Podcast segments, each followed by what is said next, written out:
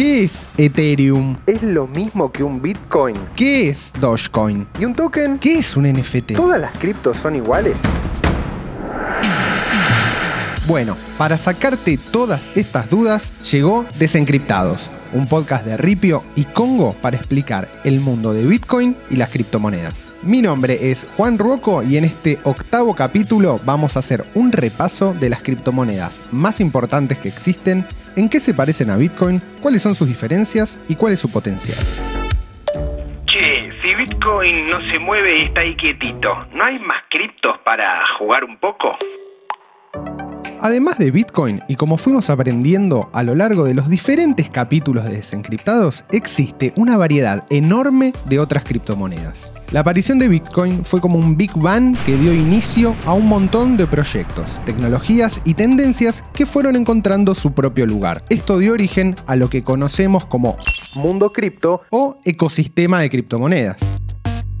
Hoy en la actualidad existen miles de criptomonedas. Sin exagerar, ya hay listadas más de 8.000 en los diferentes sitios que siguen cotizaciones. Sin embargo, son pocas las que realmente tienen un volumen y un crecimiento interesante. Hoy nos vamos a enfocar en esas criptomonedas que no son Bitcoin, pero tienen un gran potencial. Por ejemplo, Ether, Ethereum, ¿qué es ese nombre raro? Ethereum es la segunda criptomoneda en importancia después de Bitcoin y la que hoy en día tiene la comunidad más activa de desarrolladores. Como consecuencia de esto, la mayoría de las innovaciones relacionadas con la tecnología blockchain salen de Ethereum. Esto desde ya que es una ventaja. Porque además de tener una sólida comunidad alrededor de la tecnología, hace que sea una de las mejores cotizadas. Hoy gran parte del valor de Ethereum se relaciona con su potencial y con los desarrolladores. Sí, esos tipos que se encargan de programar y escribir código. Ethereum es una plataforma además de una criptomoneda. Es como una computadora que funciona en Internet y tiene una característica llamada popularmente Contratos inteligentes. que la hace muy versátil. Un contrato inteligente es un programa que se va a ejecutar sí o sí de la forma que fue establecida siempre y cuando se cumplan algunas condiciones. Sin profundizar en cuestiones técnicas que nos llevarían, No un capítulo, sino un podcast entero.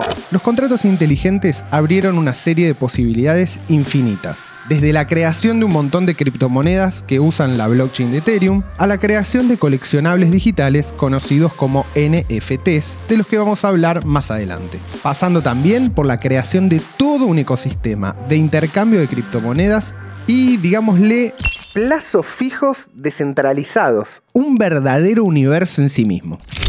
Pero empecemos de lo más simple y después vayamos un poquito a lo más complejo. Ethereum tiene un token propio que se llama Ether y se puede comprar en Ripio o en cualquier plataforma. Es una de las criptomonedas con mayor valor y liquidez en el mercado. A diferencia de Bitcoin, las reglas de emisión de Ethereum son bastante flexibles. Al momento existen 117 millones de unidades. Y un Ether se puede dividir en un trillón de partes. Sí, en un trillón de partes. Que para ejemplificarlo sería un 0 con 18 ceros atrás. Oye, oye, despacio, cerebrito.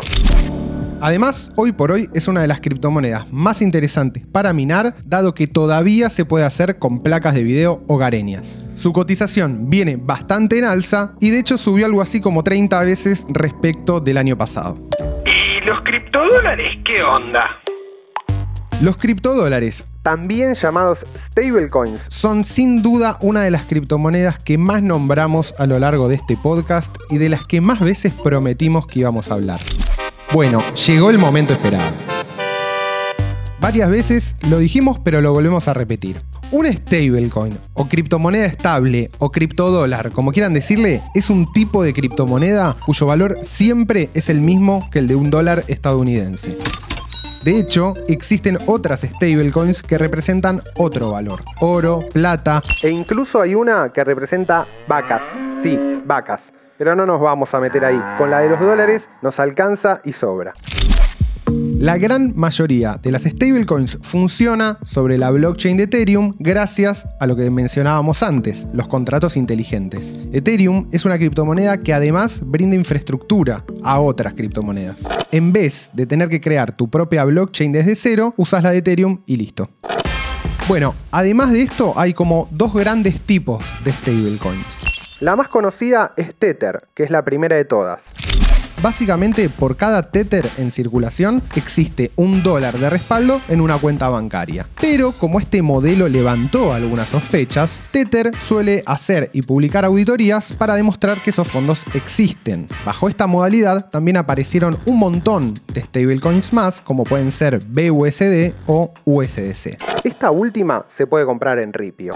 Lo bueno es que se puede comprar en pesos y sin límite, a diferencia del dólar papel, que está limitado al menos en Argentina, a 200 por mes. También existe DAI, otra stablecoin que se puede comprar en Ripio, pero cuyo sistema para mantener la paridad con el dólar es mucho más complejo que el de Tether. Pero por ahora no nos vamos a meter tanto. Alcanza con decir que si de pronto aumenta la demanda de DAI, el contrato inteligente que lo maneja emite nuevas unidades para mantener el precio. Y si el precio baja, el contrato elimina unidades sobrantes para, de nuevo, Mantener el precio en un dólar. Si bien este sistema es más complejo, evita el problema de tener que confiar en auditorías y otras cosas, como suele pasar con Tether o USDC. Digamos que cada método tiene sus ventajas y sus desventajas. Pero para los usuarios, cuantas más opciones existan, Mucho mejor. ¿Qué más hay en la viña del señor? Como dijimos muchas veces, Bitcoin es una moneda pseudo anónima. Y esto es así porque si bien no requiere ninguna información personal, las transacciones son públicas y es posible rastrear los movimientos de una billetera a otra si se toma el tiempo y el trabajo suficiente. Existen algunas criptomonedas que intentan solucionar este problema sin perder las características esenciales. Se las conoce como Privacy Coin o criptomonedas privadas y son criptomonedas cuyo objetivo es ser lo más anónima posible. Las más conocidas son Monero, Dash y Zcash. De estas tres, Monero es la más interesante dado que comparte muchas de las características con Bitcoin y además suma una capa extra de anonimato. Hoy cotiza cerca de los 300 dólares y una vez que llegue al total de 18.3 millones de unidades minadas, la recompensa por cada bloque bajará hasta 0.3 unidades por minuto. Pero, ¿qué más hay en la viña del señor? Ah, sí, una belleza. Vamos a hablar de Dogecoin, que es la primera criptomoneda meme o memecoin. Tal como indica su nombre, estas monedas nacieron de la mano de los memes de internet. Dogecoin es la más conocida y su único fin era el de hacer un chiste y convertir al meme del perro Doge de raza Shiba Inu en una moneda. Pero el meme se extendió y se hizo tan conocido que se ganó un lugar propio dentro de las cripto. Su creador, superado por todo esto, abandonó el proyecto y lo cedió a un grupo de programadores que lo mantienen con vida. Pero todo se descontroló en el momento que el mismísimo Elon Musk Sí, Elon Musk empezó a hacer chistes con Doge y la cotización de la moneda subió hasta las nubes, llegando a valer 65 centavos de dólar. Al momento de grabar este podcast, Dogecoin roza los 30 centavos de dólar, es decir, la mitad de su máximo histórico. Pero ojo porque puede pasar cualquier cosa. Hay que entender que las monedas memes no tienen fundamentos, no tienen nada. Solo se animan a arriesgar y a comprar los más valientes y aquellos que estén dispuestos a perder todo en un segundo. Antes de irte, ¿no me contás un poco qué son los NFT? Bueno, primero, para saber qué es un NFT, definamos un poquito la palabra token. Un token pueden ser muchas cosas. Por ejemplo, Ether, dijimos, es el token de Ethereum. En este caso, token nos sirve para definir a la moneda nativa de cada red. En el caso de Bitcoin, Bitcoin es el token de la red, pero también hay tokens que no son la moneda de la red, sino que representan otras cosas. Algo así como objetos digitales. Ethereum es una red donde esto se hace todo el tiempo y de hecho existen diferentes protocolos para que cada tipo de token sea compatible entre sí. Por ejemplo, todas las stablecoins que usan Ethereum son tokens que funcionan bajo el protocolo ERC20.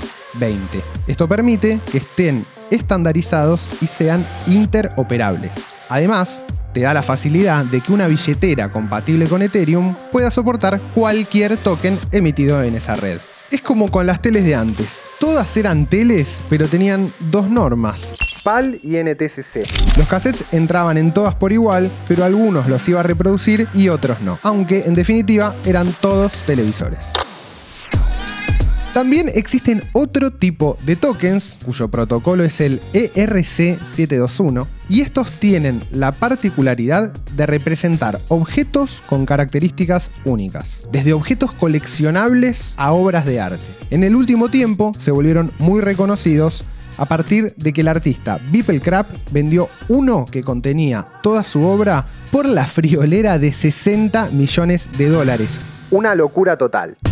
Gracias a este impulso, los NFT llamaron la atención de cientos de miles de artistas digitales que encontraron una forma de monetizar su arte directamente en Internet. Esto dio inicio a un boom cuyas esquirlas siguen al día de hoy, incluso llegando al fútbol. Parece que ya hay en camino una colección de NFTs de Leo Messi y además varios clubes ya tienen sus fan tokens.